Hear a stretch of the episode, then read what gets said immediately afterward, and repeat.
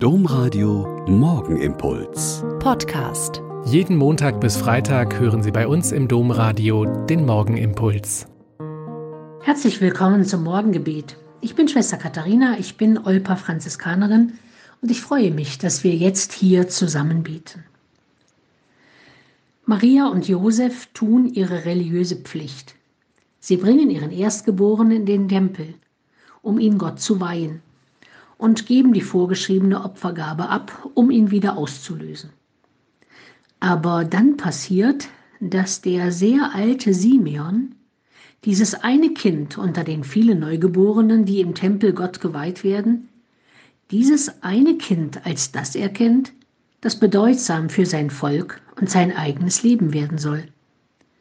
Der alte Simeon wartet nämlich im Tempel auf die Erfüllung einer Offenbarung – Ihm war gesagt worden, dass er nicht eher sterben werde, bis er den Messias, den Retter aller Menschen, gesehen hat. Als Maria ihm das Jesuskind in die Arme legt, stimmt Simeon ein Loblied an und singt Nun lässt du, Herr, deinen Knecht, wie du gesagt hast, den Frieden scheiden, denn meine Augen haben das Heil gesehen, das du vor allen Völkern bereitet hast, ein Licht, das die Heiden erleuchtet und Herrlichkeit für dein Volk Israel. Und auch Hannah, eine sehr alte Prophetin, die im Tempel lebt, erkennt dieses Kind und spricht darüber zu allen, die sich gerade im Tempel aufhalten.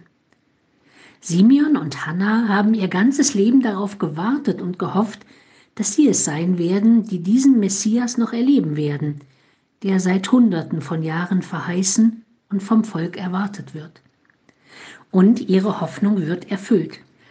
Sie konnten aber tatsächlich ja nicht ahnen, dass es ein Säugling sein würde, den sie begrüßen und sehen würden.